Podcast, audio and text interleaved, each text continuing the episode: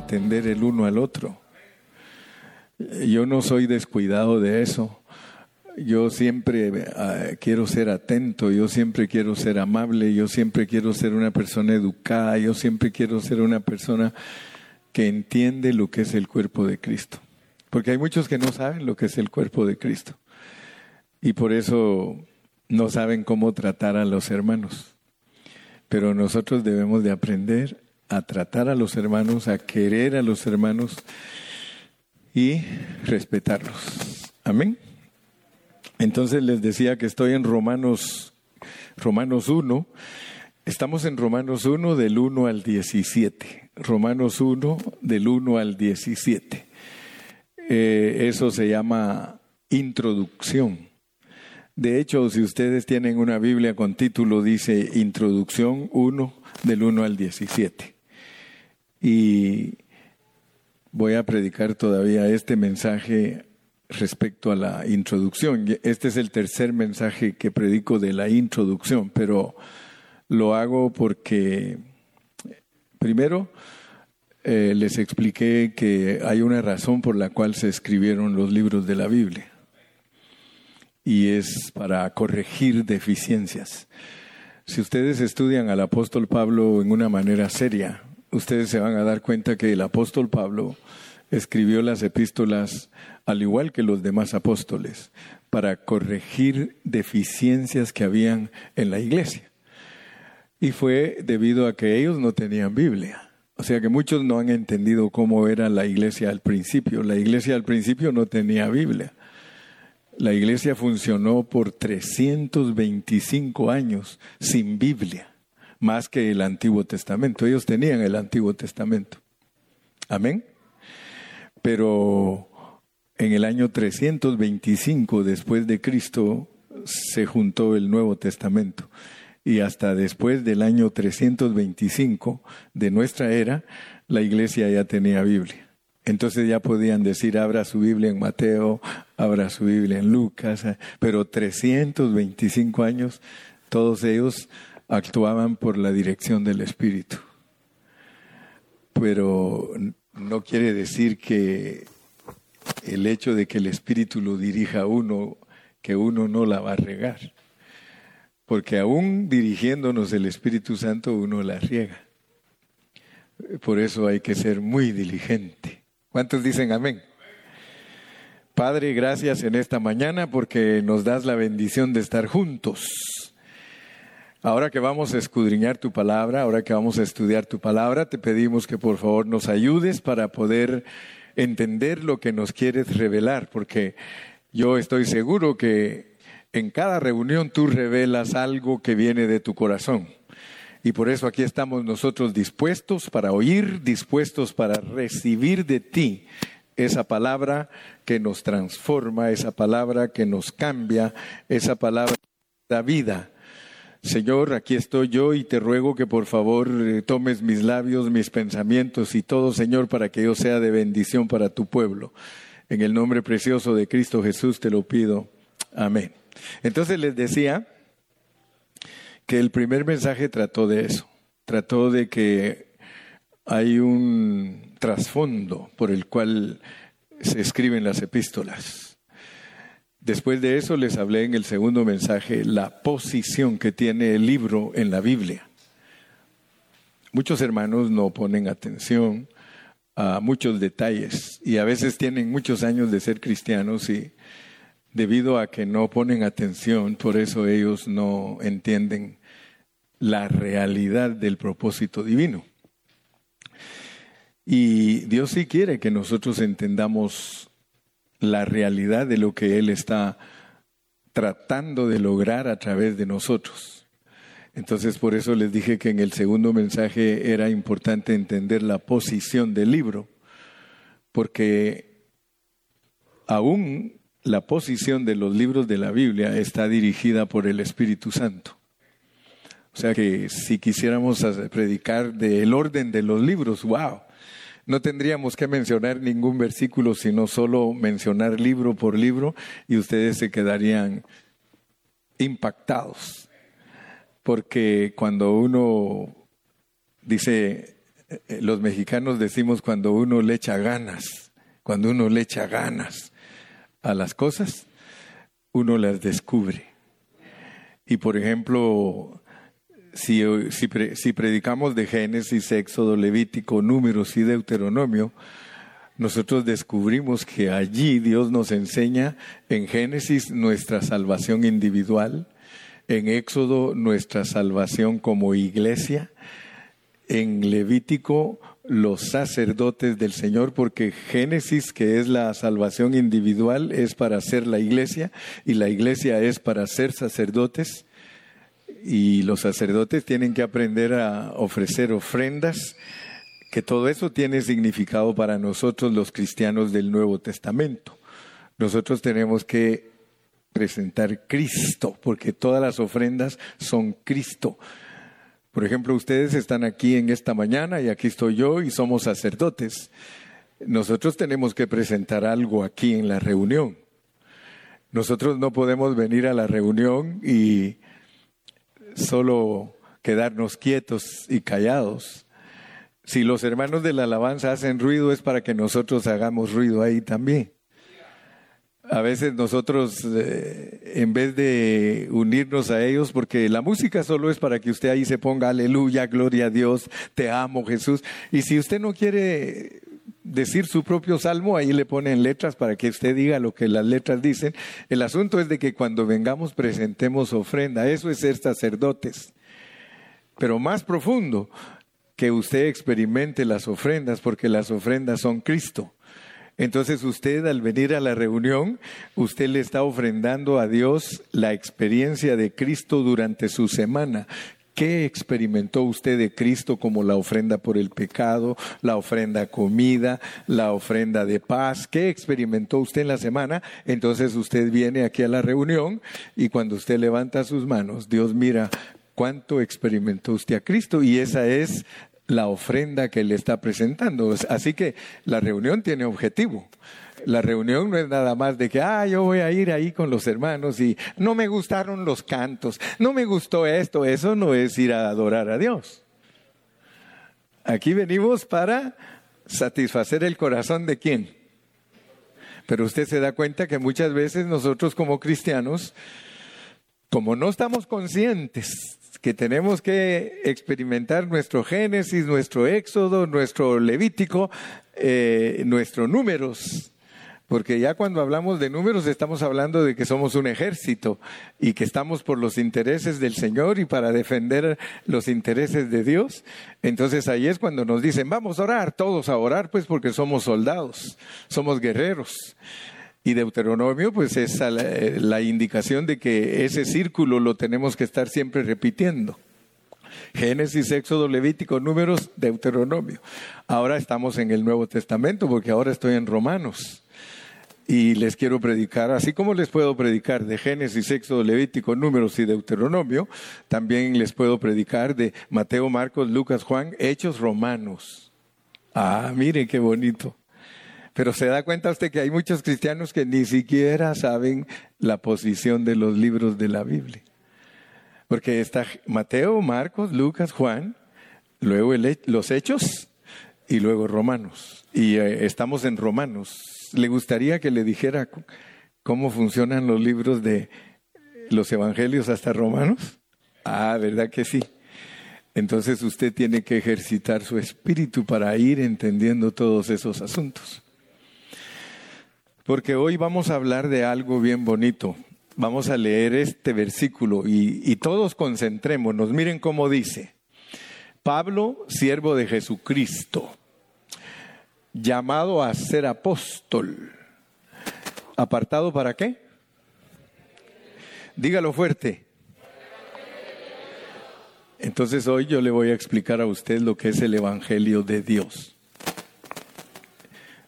Les digo ya, muchos son cristianos y a veces tienen 30 años de ser cristianos y no saben lo que es el Evangelio de Dios. La Biblia nos pone primero el Evangelio de Mateo. Amén. Luego nos pone el Evangelio de Marcos. Luego nos pone el Evangelio de Lucas. Luego nos pone el Evangelio de Juan. ¿Qué les parece que ahora viene el apóstol Pablo y nos dice que después del libro de los hechos, nosotros leemos epístola del apóstol San Pablo a los romanos. Pero viene él y nos dice, hey, Evangelio de Dios. Yo les voy a escribir acerca del Evangelio de Dios. Y si nosotros no ponemos atención, entonces ya todos ustedes conocen al hermano Carrillo, porque a mí me conocen muchos por años, que soy bien exigente. Y siempre le digo, hermano, pon atención. Si no pones atención, nunca vas a aprender, nunca vas a saber qué es lo que Dios te está mostrando, qué es lo que Dios te está revelando. En, en Romanos, Dios quiere que tú entiendas lo que es el Evangelio de Dios. ¿Cómo podríamos explicar eso? ¿Cómo podemos ayudar a la gente a que entienda que Romanos no es un evangelio igual a Mateo, ni es igual a, Marcos, ni a Lucas, ni a Juan? sino que es un evangelio diferente y por eso se llama evangelio de Dios, pero también miren cómo se llama. Pueden leerlo conmigo en el versículo 9 y vamos a ver que en, Romanos nos dicen algo bien profundo. Porque testigo me es Dios a quien sirvo en mi espíritu en el Evangelio de su Hijo. O sea que ustedes tienen que saber que el Evangelio de Dios es el Evangelio del Hijo. El Evangelio de Dios es el Evangelio del Hijo. The gospel of God is the gospel of the Son. Pero muchos de nosotros ya vieron que hablamos y decimos, voy a leer los evangelios. Pero muchas veces leemos Romanos y no sabemos ni, o sea que nosotros sabemos leer Pablo, siervo de Jesucristo, llamado a ser apóstol, apartado para el evangelio de Dios que él había prometido antes por sus profetas en las santas escrituras. Pero miremos pues qué hace de Romanos el Evangelio de Dios, el Evangelio del Hijo. Y no solo eso, miramos, miremoslo en el 16 también, porque ahí nos dice algo más. Porque no me avergüenzo del Evangelio. ¿De cuál Evangelio? ¿De cuál Evangelio estamos hablando? Entonces yo quiero que ustedes sepan pues de qué estamos hablando, porque si no estamos fuera de contexto. Porque yo le puedo leer a usted, hermano, ¿verdad que no nos avergonzamos del Evangelio? ¿De cuál Evangelio, hermano? ¿De cuál evangelio está hablando ahí? No me avergüenzo del evangelio de Mateo, no me avergüenzo del evangelio de... No, está hablando que no nos avergonzamos del evangelio de Dios, pero si no sabemos cuál es el evangelio de Dios, ¿cómo vamos a estar diciendo que somos los que no nos avergonzamos del evangelio? ¿Verdad que los hago pensar? Eso es lo que quiero. Quiero hacerlos trabajar, quiero que ejerciten su espíritu, porque this is the way to study the Bible. Esta es la manera de estudiar la Biblia. Hace esta semana me llamó un hermano que yo no sabía que él predicaba lo que yo predicaba, pero es un hermano morenito, ya lo vieron, lo, lo, compartí porque me gustó cómo, eh, cómo él está aprendiendo a hablar la palabra de Dios. Porque muchos creen que la palabra de Dios es simple y que solo hay que pararse enfrente de los hermanos y entretenerlos. No, Señor. Yo estoy aquí con ustedes con una responsabilidad bien grande. After you leave this place, you're going to know something new. Porque yo así soy, yo soy el predicador que after you hear me, you learn something. Every day. Cada día que yo le predico, usted va a aprender algo con el hermano Carrillo. Porque yo me mantengo orando y, y estudiando la Biblia para poderlo alimentar a usted. Pero qué triste es ir a un lugar donde, y dice, ya sé qué va a decir el pastor. Y eso es lo que a mí me preocupa, que los hermanos sepan qué voy a decir. Yo quiero que cuando ustedes vengan, ustedes digan, aprendí otra cosa más con el hermano Carrillo. Aprendí. ¿Por qué? Porque cuando uno va a la universidad, hermano, si el profesor solo lo entretiene a uno y uno no aprende nada, uno no quiere ir a esas clases.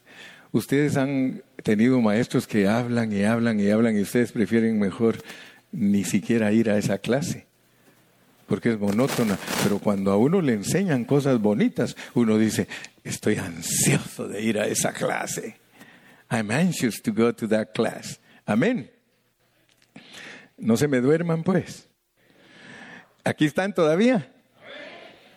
Porque no me avergüenzo del Evangelio. Ahora vas a aprender de qué, de qué Evangelio es el que no nos tenemos que avergonzar. Porque ese Evangelio, miren qué es. Este Evangelio es poder de Dios para salvación a todo aquel que cree, al judío primeramente y también al griego. Versículo 17. Porque en el Evangelio, en el Evangelio de Dios, la justicia de Dios se revela por fe y para fe, como está escrito, más el justo por la fe vivirá. Entonces, yo quiero que ustedes vean que el Evangelio de Dios es un Evangelio que revela qué? La justicia de Dios. No es un Evangelio que revela la gracia, no es un Evangelio que revela el amor. Gracias a Dios, hermano, que nosotros eh, hemos sido salvos por el amor de Dios Hemos sido salvos por la gracia y no menospreciamos la gracia ni el amor, pero no es lo más elevado para que seamos salvos. Lo más elevado para que nosotros seamos salvos es la justicia de Dios. Y de eso vamos a aprender hoy. ¿Usted quiere aprender bien el Evangelio? Tiene que estudiar Romanos. El Evangelio de Mateo, de Marcos, de Lucas y de Juan nos presentan a un Cristo físico, a un Cristo físico, un Cristo que andaba con todos los apóstoles, un Cristo que podía estar con ellos. Ese es el, ese es el mensaje de los evangelios, Mateo, Marcos, Lucas y Juan. Lo más que nos presentan es la muerte de Cristo y la resurrección. Amén. Eso es, ahí finalizan todos. Cada uno de esos cuatro evangelios finaliza mostrándonos la muerte de Cristo y la resurrección. Seguido a eso está el libro de los Hechos. En el libro de los Hechos ya no se nos presenta a un Cristo que se puede estar con Él, sino se nos presenta un Cristo que está adentro de las personas. Oigan eso, pues porque eso es muy importante, discernirlo.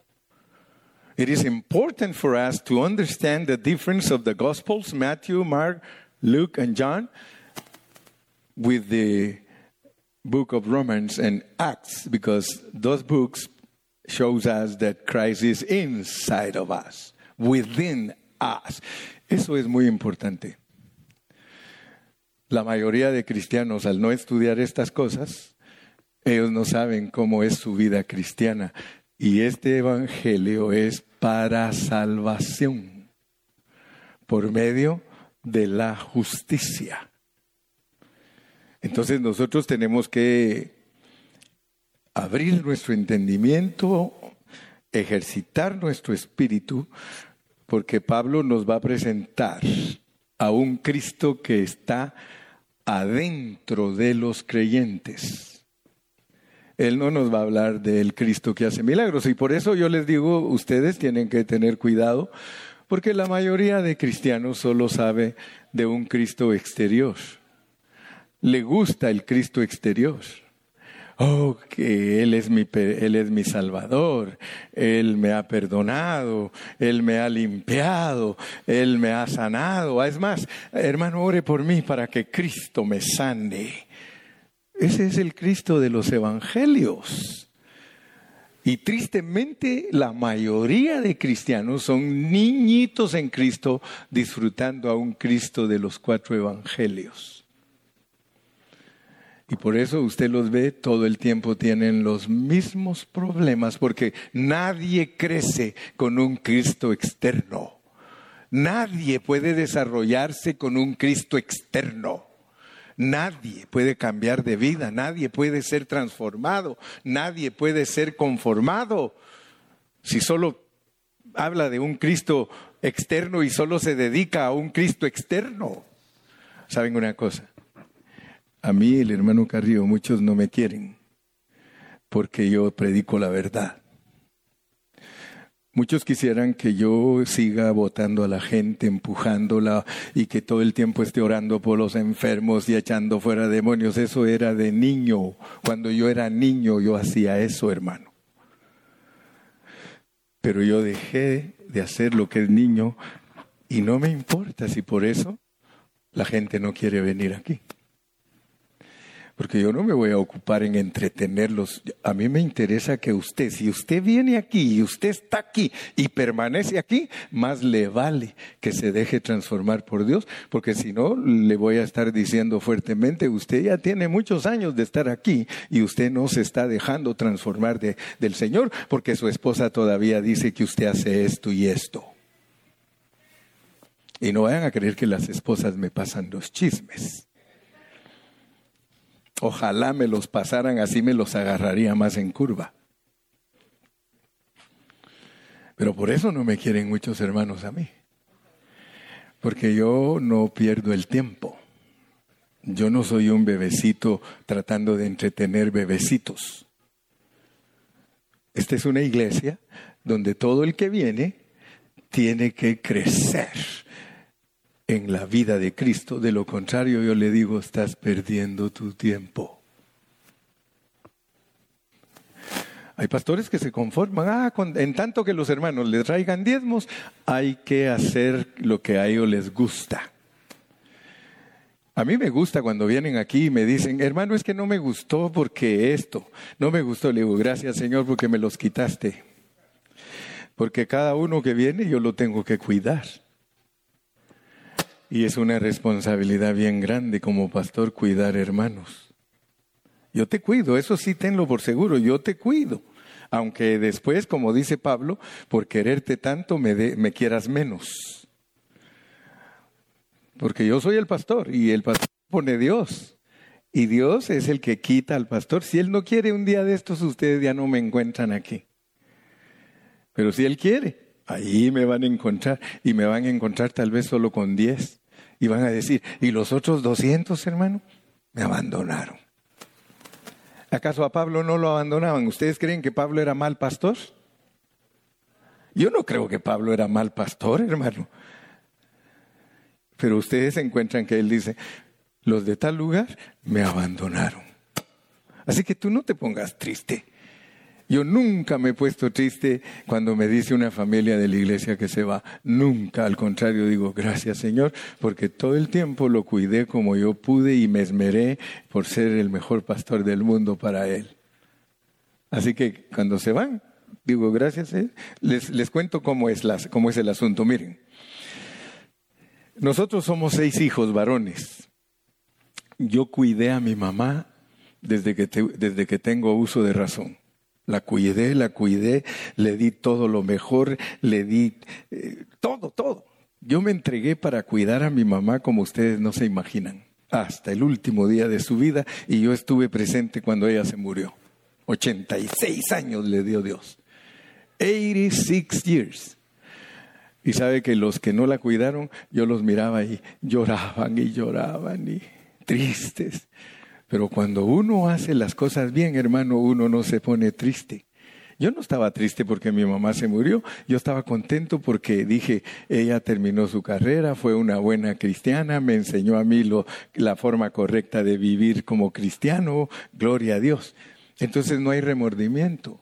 Yo no tengo remordimiento cuando alguna familia de la iglesia dice, ya no vamos a ir ahí con usted, hermano Carrillo, por tal y tal y tal razón. Le digo, hermano, Dios te bendiga, Dios te guarde y que a donde llegues también te bendiga Dios.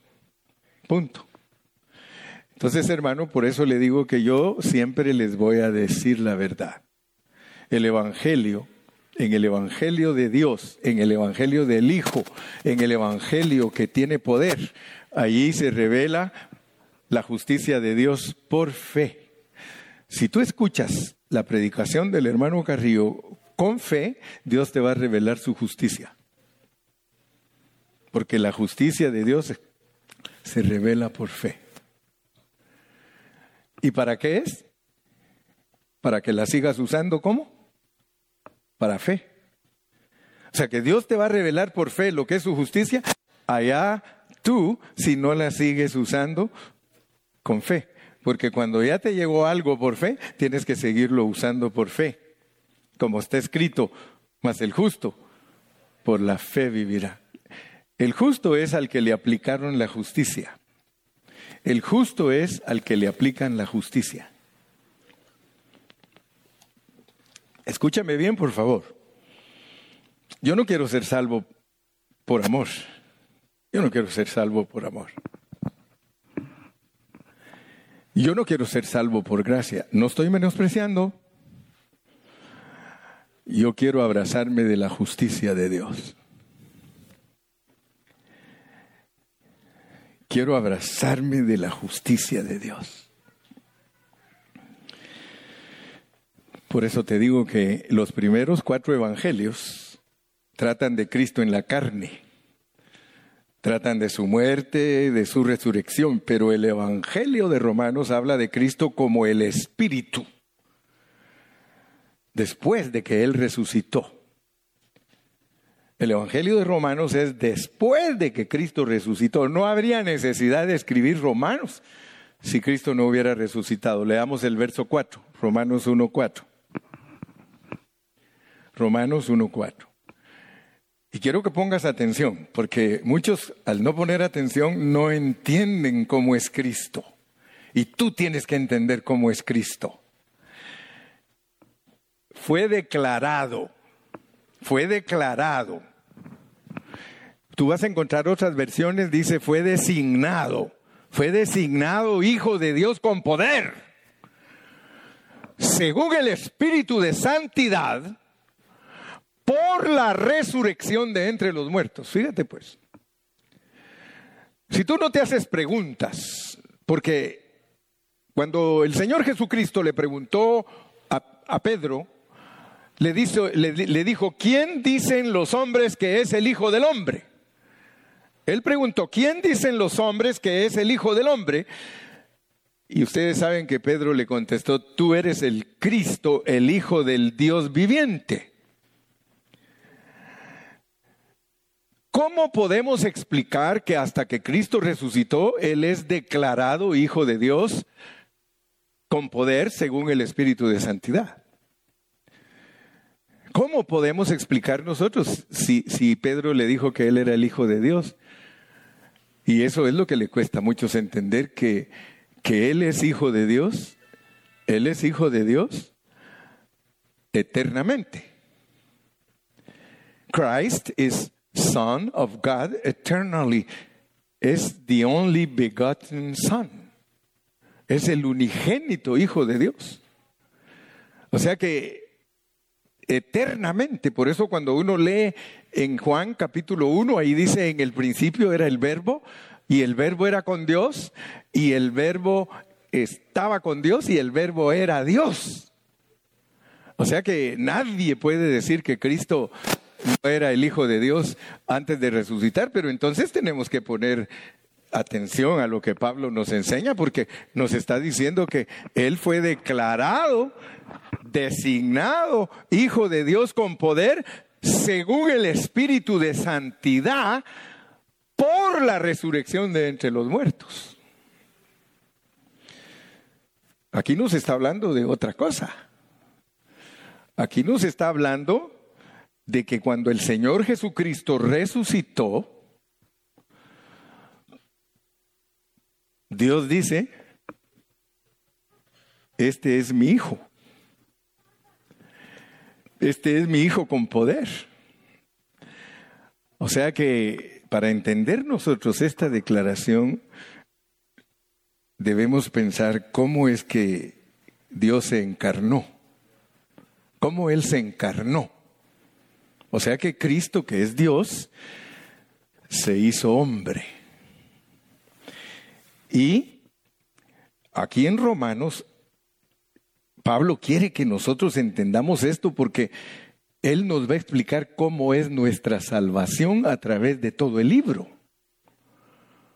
O sea que Él nos va a narrar.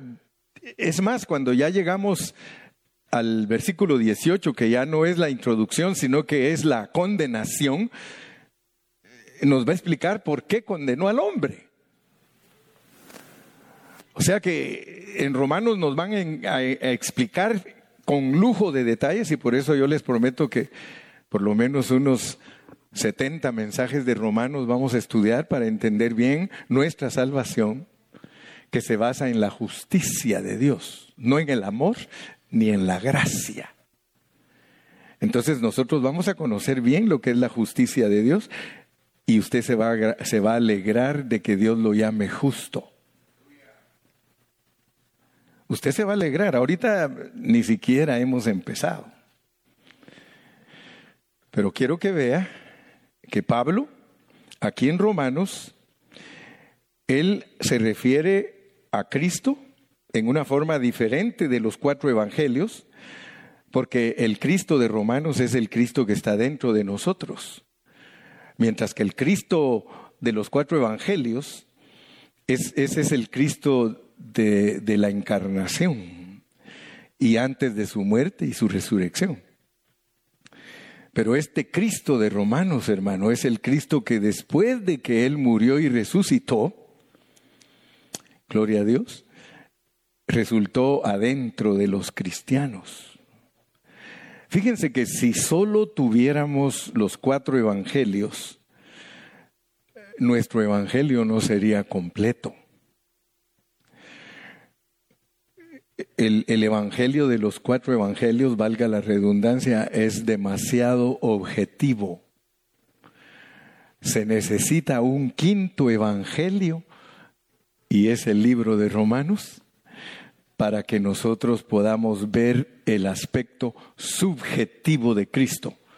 Si no entienden las palabras que usa el hermano Carrillo, no se preocupen, yo se las explico. Un Cristo objetivo es un Cristo que está fuera de ustedes y que solo es doctrina, que solo es enseñanza. Y debemos de ser honestos. La mayoría de los cristianos tienen un Cristo objetivo ellos ni siquiera saben lo que es un Cristo subjetivo, un Cristo que vive adentro de ellos para ser vivido. Por eso le digo, este Evangelio del hermano Carrillo es fuera de serie. Quizá usted eh, esperaba esta mañana eh, oír otra cosa. no, yo quiero hablarle de ese Cristo que está dentro de usted, que posiblemente lo tenga apagado, posiblemente lo tenga olvidado, posiblemente lo tenga allí sin ni siquiera ponerle atención. Ah, pero usted habla de my Lord, my Savior, my Healer, my... ¿Se da cuenta? ¿Se da cuenta que los cristianos, y no les estoy diciendo que es malo, no es malo hablar de Cristo, hermano. Yo no, no me vayan a malinterpretar, pero eso lo que hace es demostrar que ustedes están en su primera etapa de niños. Disculpen, pero les voy a decir algo que es fuerte. A veces los hermanos no entienden. Hay algunos muchachos que ustedes los ven que crecen bastante. Hace poquito yo le hablaba a un hermano de una de las muchachas que ha crecido bastante y que la critican porque creen que esa muchacha ya está grande. Pero ella, yo les dije, no, ella es una nenona. Eh, ustedes me entienden lo que quiero decir, ¿verdad? Hay muchachas que son bien altas y tienen 14 años, 15, 16 años, y cuando las oyen hablar las critican como que fueran de 26 por el tamañote que tienen. Ustedes saben que hay cristianos que son nenones. ¿Saben ustedes que hay cristianos y cristianas nenones y nenonas? Solo hablan de un Cristo objetivo. usted nunca les oye hablar del Cristo que vive dentro de ellos.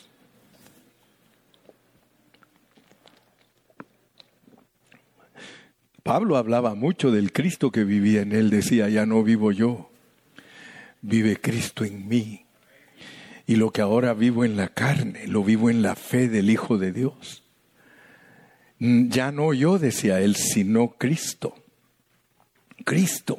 Todo lo puedo, decía, en Cristo. O sea que Pablo llegó al punto de que se quitó todo el crédito él. Para él ya él no existía. Ya no vivo yo. Cualquiera que hablara con Pablo le decía, Cristo, por favor, atiéndelo. Tocaban a la puerta de Pablo y Pablo decía, Cristo, sal a ver quién es porque yo no sé cómo tratarlos. Cuando ustedes lleguen a ese punto, hermanos, su vida va a ser diferente. Then you are going to be enjoying a subjective Christ. Because most of the children of God enjoy the objective Christ, but they don't have taste. They don't enjoy. They don't disfrutar. Ellos no disfrutan al, al, al Cristo que nos presenta la Biblia. Entonces, hermano, yo quiero decirle que nosotros no nos debemos de quedar con el mensaje de un Cristo en la carne, hermano. El mismo apóstol nos desafía y nos dice, si aún a Cristo conocimos según la carne, ya no lo conocemos así. Ahora imagínense ustedes, ¿por qué los cristianos nos oponemos a muchas cosas que la tradición cristiana hace? Por ejemplo, yo a mí me da risa, hermano, me da risa y yo no soy un sangrón porque no me gusta ser sangrón. Esta semana yo estuve con unos hermanos que ellos hablaban cosas y hablaban y, y todavía no disciernen lo que yo les enseño. Y hablaban de Cristo y del poder y de esto, hermano. Y yo me quedaba callado, pues, porque yo decía, pobrecitos, no han crecido en Cristo. Ellos están ocupados solo en cosas que los hagan sentirse bien. Y, y perdónenme si les machuco los callos a algunos de los que están aquí. Pero muchos de ustedes quizá están acostumbrados a un evangelio en el que, ora por mí, hermano. Hermano, tú no me visitas. Hermano, mira esto. Hermano, que por favor, que fulano, que esto, que un evangelio bien superficial. Bien raros los que, hermano, por la gracia de Dios me quitaron el trabajo. Yo no he oído uno que, mire, cuando son maduros, cuando son maduros, pastor, fíjese que estoy contento porque me quitaron el trabajo. De seguro Dios me va a dar uno mejor. Fíjate qué diferencia. ¿Qué diferencia? Hermano, fíjese que el doctor dijo que tengo cáncer. Pero le quiero decir una cosa, el Señor quiere que yo vea su gloria. Porque, ¿qué sucede con los cristianos que tienen un Cristo objetivo? Las malas noticias los deprimen. ¿Por qué? Porque su Cristo es objetivo. Pero cuando uno no tiene un Cristo objetivo, hermano, sino un Cristo subjetivo, cuando llegan las malas noticias, ¿sabe qué dice uno? Jehová dio, Jehová quitó. Sea engrandecido su nombre. Dele palmas.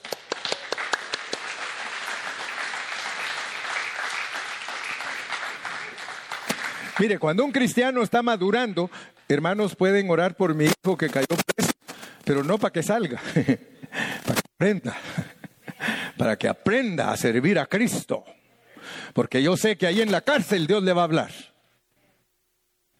Qué diferencia, hermano.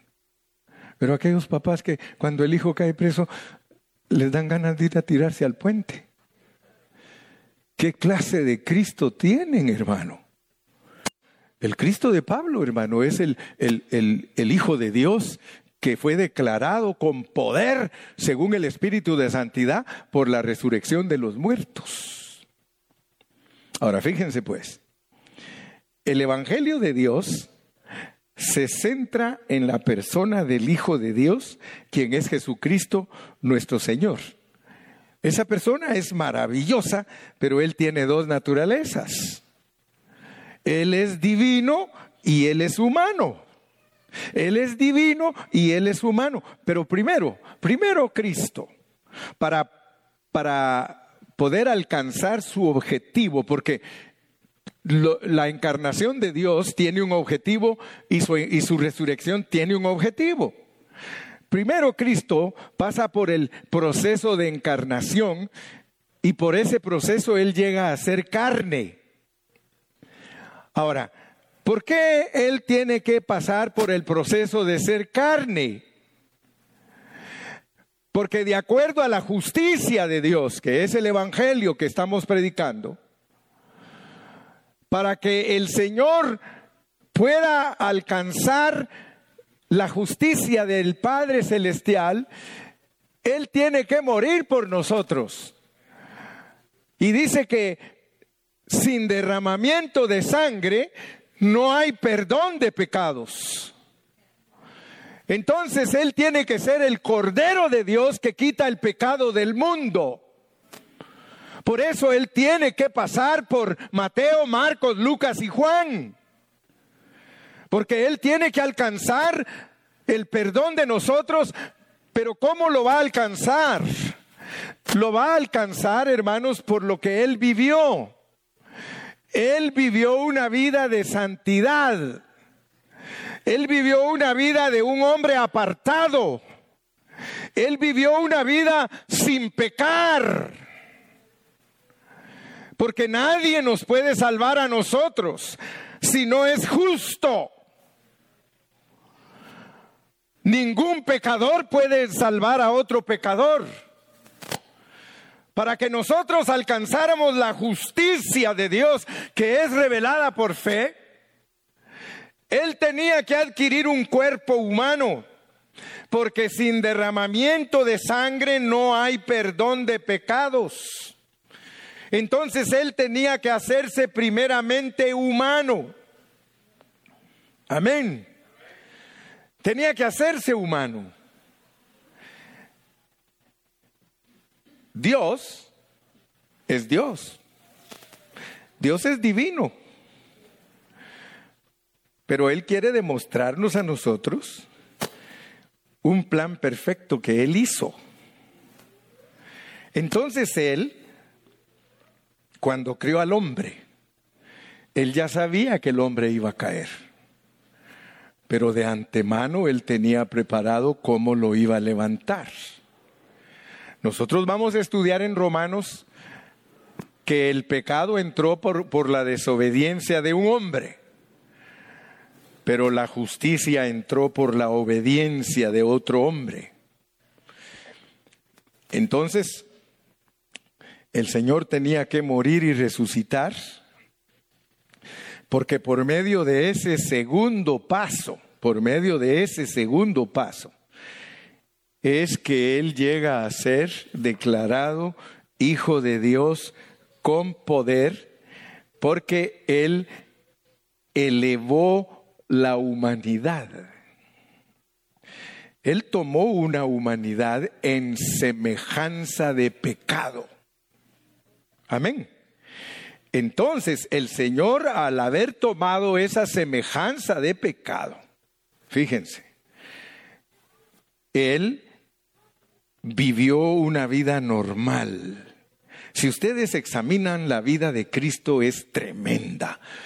Treinta años que no hizo milagros, no echó fuera demonios, él no se dedicó a nada, nada que lo hiciera ver extraordinario.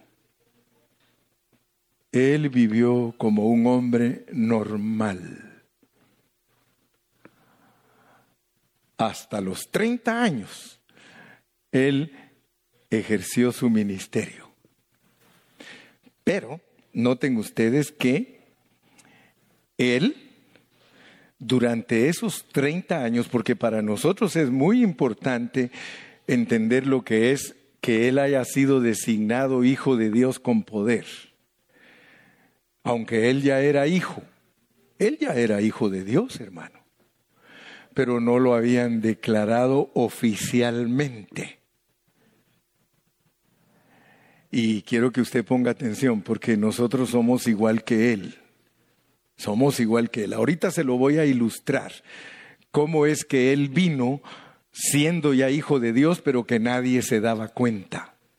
Y que precisamente por eso los judíos lo crucificaron. Él era hijo de Dios. Él les dijo a ellos que Él era hijo de Dios, ¿sí o no? Pero ¿por qué ellos no captaron? ¿Por qué ellos no captaron? Si Él les dijo que Él era hijo de Dios y es más, ellos le dijeron, no te matamos por los milagros ni por las obras buenas que haces, te matamos por la blasfemia de decir que eres Dios. Porque decir que uno es hijo de Dios es decir que uno es Dios. Porque cuando uno dice que es perro, es hijo del perro, es perro. El gato es hijo del gato, es gato. Pues cuando él decía que él es hijo de Dios, él está diciendo yo soy Dios. Entonces él, y, gloria a Dios hermano, vamos a Juan capítulo 12, Juan 12, 20, y vamos a entender un poquito más hoy. Vamos a entender. Juan capítulo 12 y versículo 20 en adelante. Juan 12, 20. Había ciertos griegos, ustedes ya saben que los griegos eran los que no eran judíos, eran los de las naciones. Había ciertos griegos entre los que habían subido a adorar a la fiesta. Estos pues se acercaron a Felipe, que era de Bethsaida de Galilea, y le rogaron diciendo, Señor, quisiéramos ver a Jesús. Felipe fue y se lo dijo a Andrés. Entonces Andrés y Felipe se lo dijeron a Jesús. Jesús les respondió. Fíjense lo que les respondió solo porque le vinieron a decir, los griegos quieren hablar contigo. Ha llegado la hora para que el Hijo del Hombre sea glorificado. Fíjese. Cuando a él le dijeron que los griegos querían hablar con él y él contesta esto, ¿qué creen ustedes que pensaron los discípulos? ¡Wow! Se va a lanzar a la candidatura Ahora es cuando lo vamos a ver que toma posesión y toma el reino y deshace a todos sus enemigos. Pero ¿qué pasa? Que Cristo estaba hablando en otro idioma. Ha llegado la hora para que el Hijo del Hombre sea glorificado. Verso 24. De cierto, de cierto os digo, y esto es muy importante que tú lo entiendas, a Cristo como el grano Entiende a Cristo como el grano, pues. Si el grano de trigo no cae en tierra y muere, queda solo, pero si muere lleva mucho fruto. Fíjate pues, este era el asunto que los judíos no entendían, que él venía escondido en una semilla.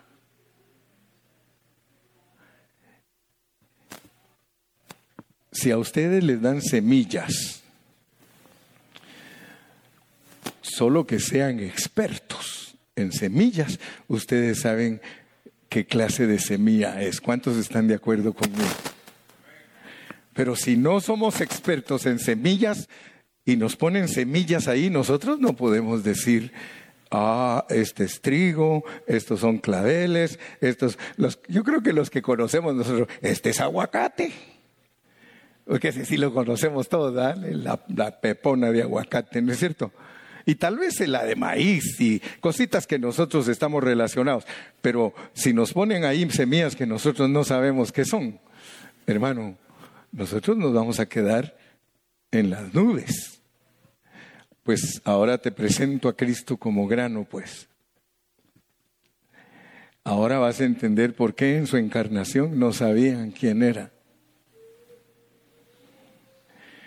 Él era un grano, ahí está como un grano de trigo. Si yo te enseño a ti las florecitas, el trigo ya floreadito y todo, tú lo identificas, el trigo. Ah, ese es trigo, hermano. Pero si te doy la semilla, posiblemente no sabes qué es la semilla.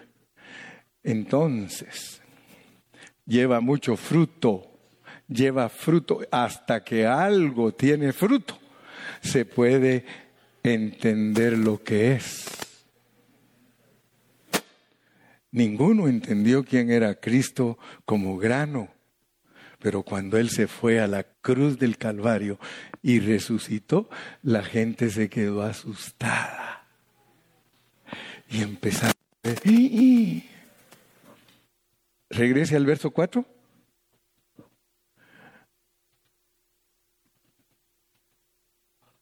Sí, Romanos, Romanos 1.4.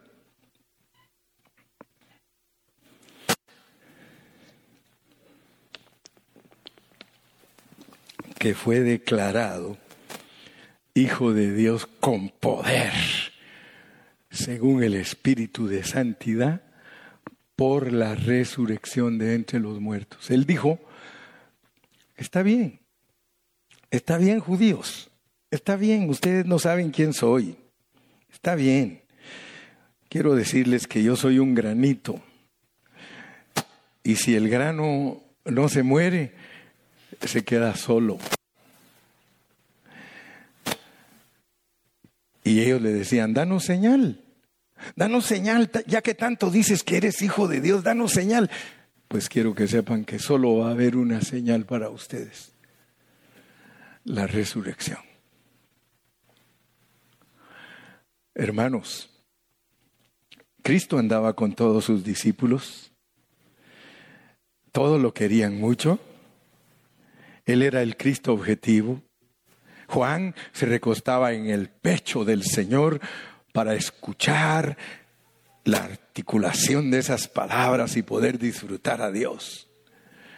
Pedro la regaba y siempre el Señor le volvía a dar chanza. Todos sus discípulos, uno de ellos diablo, pero todos andaban con él. Pero cuando él murió y resucitó, la cosa cambió. ¿Se recuerdan ustedes que cuando ellos andaban con el Señor, cuando, cuando ellos lo disfrutaban físicamente, ellos, aún la mamá de, la mamá de, dos de ellos vino a decirle al Señor, Señor, yo quiero que por favor tú, que en tu reino digas que mi hijo fulano se siente a tu derecha y mi hijo sutano se siente a tu izquierda. ¿Se recuerdan, verdad? Y se andaban peleando hasta por la posición pero resulta que cuando el Señor resucitó, en la noche de la resurrección, vámonos a Juan capítulo 20, para que veamos cómo el Señor cumplió lo que Él dijo, que si el grano no moría se quedaba solo. Y mi carga es, hermano, que usted entienda y deme chancita, yo ya voy a finalizar, pero quiero que comprenda todo esto. El primer día de la semana, María Magdalena fue de mañana. Vámonos hasta allá a los versículos 18, 19 y 20. O sí, por allá por el 20, llévenme al 20, 20. Fue entonces María Magdalena para dar a los discípulos las nuevas de que había visto al Señor y que Él le había dicho estas cosas. Cuando llegó la noche de aquel mismo día, el primero de la semana, estando las puertas cerradas en el lugar donde los discípulos estaban reunidos por, miedo de los judíos, vino Jesús y puesto en medio les dijo, pasa a vosotros. Y cuando les hubo dicho esto, les mostró las manos y el costado y los discípulos se regocijaron viendo al Señor. Entonces Jesús les dijo, otra vez, pasa a vosotros, como me envió el Padre, así también yo os envío. Y habiendo dicho esto, sopló y les dijo, recibid el Espíritu Santo. Fíjense pues, ellos lo conocían como el grano de trigo, pero ahora ya no es, ya no se les presenta como el grano de trigo, se les presenta como el trigo. Y ahora les dice, recíbanme. Y él entró en ellos. Y usted va a darse cuenta de algo, porque después que se sopló en ellos, les dijo, váyanse a Jerusalén y esperen allí hasta que sean investidos del poder. Hermano, ya no hay registro de que se, peleaban, que discutían. Hermanos, se fueron a orar por diez días bien contentos con una realidad dentro de ellos. Ahora ya no tenían un Cristo de Mateo, Marcos, Lucas y Juan. Ahora tenían el Cristo de los hechos. Ahora tenían el Cristo de Romanos. Ahora era una vida diferente, pero tristemente, hermano, a nosotros nos presentan solo el Evangelio del Cristo de los cuatro Evangelios y la mayoría de hermanos solo están llenos de doctrinas y conocimientos y no saben lo que es disfrutar a un Cristo que vive dentro de nosotros. Por eso están metidos en tantos problemas, porque no experimentan a Cristo. Cuando uno experimenta a Cristo, hermano, uno es una clase diferente de persona. Por eso yo me pongo triste cuando alguien me dice, hermano, yo estoy sirviendo a Dios. Tú estás sirviendo a tu carne. Servir a Dios es algo diferente, hermano. Servir a Dios es vivir la vida de Cristo, que seamos irreprensibles Nadie nos puede estar señalando. Si alguien padece, no padezca como homicida, como ladrón, como mentiroso, como fornicario, como adúltero. No, hermano. Si alguien padece, padezca como cristiano. Aunque no me digan amén. Es muy diferente el Cristo de los Evangelios, hermano. Y de este Cristo te voy a estar dando 67 mensajes para que te satures y que ojalá captes lo que Dios quiere lograr de ti. Quiere designarte hijo de Dios. Por eso Juan te dice, ahora somos, porque nosotros igual que Cristo, hermano. Amados, ya somos hijos de Dios, pero no se ha manifestado lo que hemos de ser. Dios quiere designarte a ti también como hijo de Dios, designarte. Ya eres, pero te quiere designar. Ahorita eres el granito. Nadie ni te creemos que eres cristiano. Ni te creemos. Pero hay alguien que sabe lo que está haciendo contigo. Y Él, Él dice que fiel es el que empezó la obra.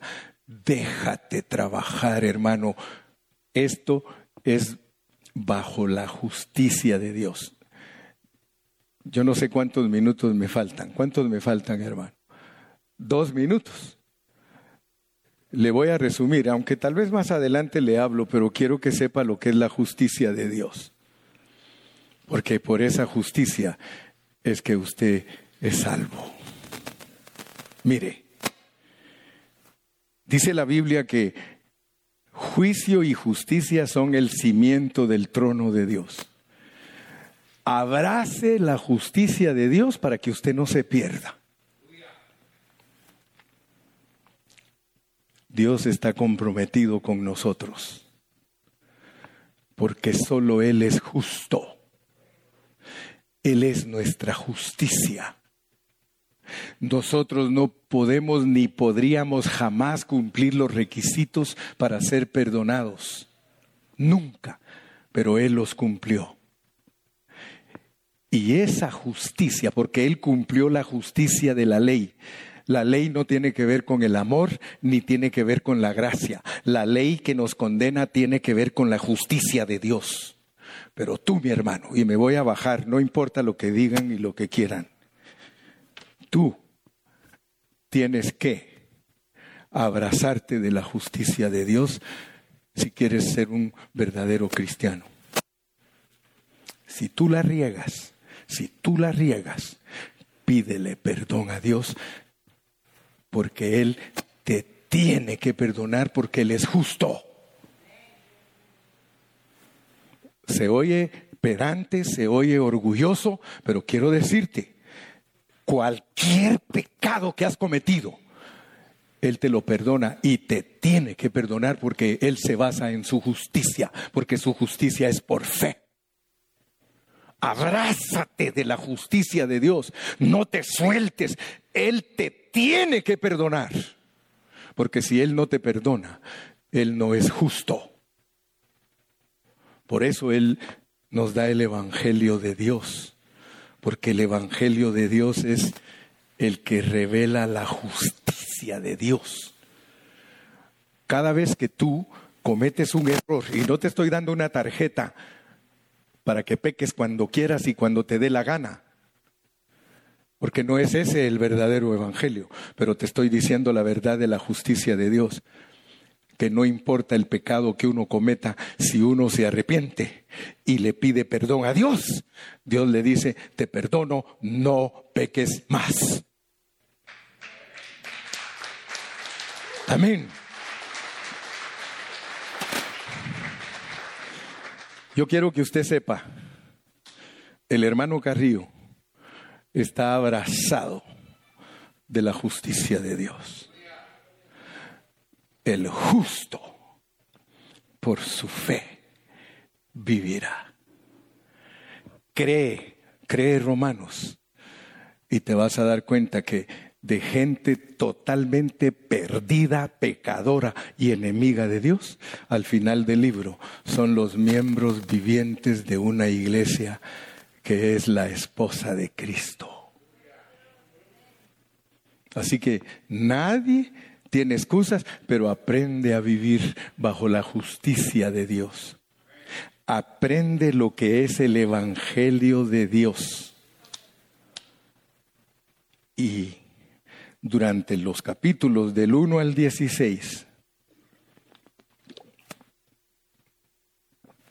ahí está la justificación, ahí está la santificación, Ahí está la conformación, ahí está la glorificación.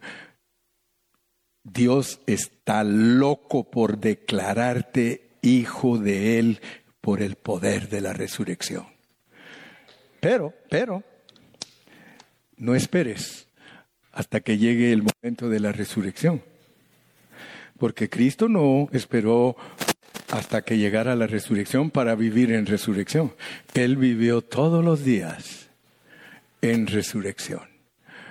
Por lo tanto, el Cristo que vive adentro de ti tiene la capacidad de vivir a través de ti en resurrección. Eso significa las palabras de Pablo. Por causa de ti somos muertos todos los días. Con Cristo estoy juntamente crucificado, ya no vivo yo, mas vive Cristo en mí, y lo que ahora vivo en la carne, lo vivo en la fe del Hijo de Dios, el cual me amó y se entregó a sí mismo por mí. Pregúntate, ¿qué significa ser hijo de Dios? ¿Qué significa ser hijo de Dios? Porque algunos no saben lo que es ser hijos de Dios. Tenemos que dejar que Dios nos revele lo que es ser hijos de Dios. Y por eso, guarda estos conceptitos y nunca los olvides. En Romanos, primero te revelan la redención para que tengas la vida y luego para que haya una iglesia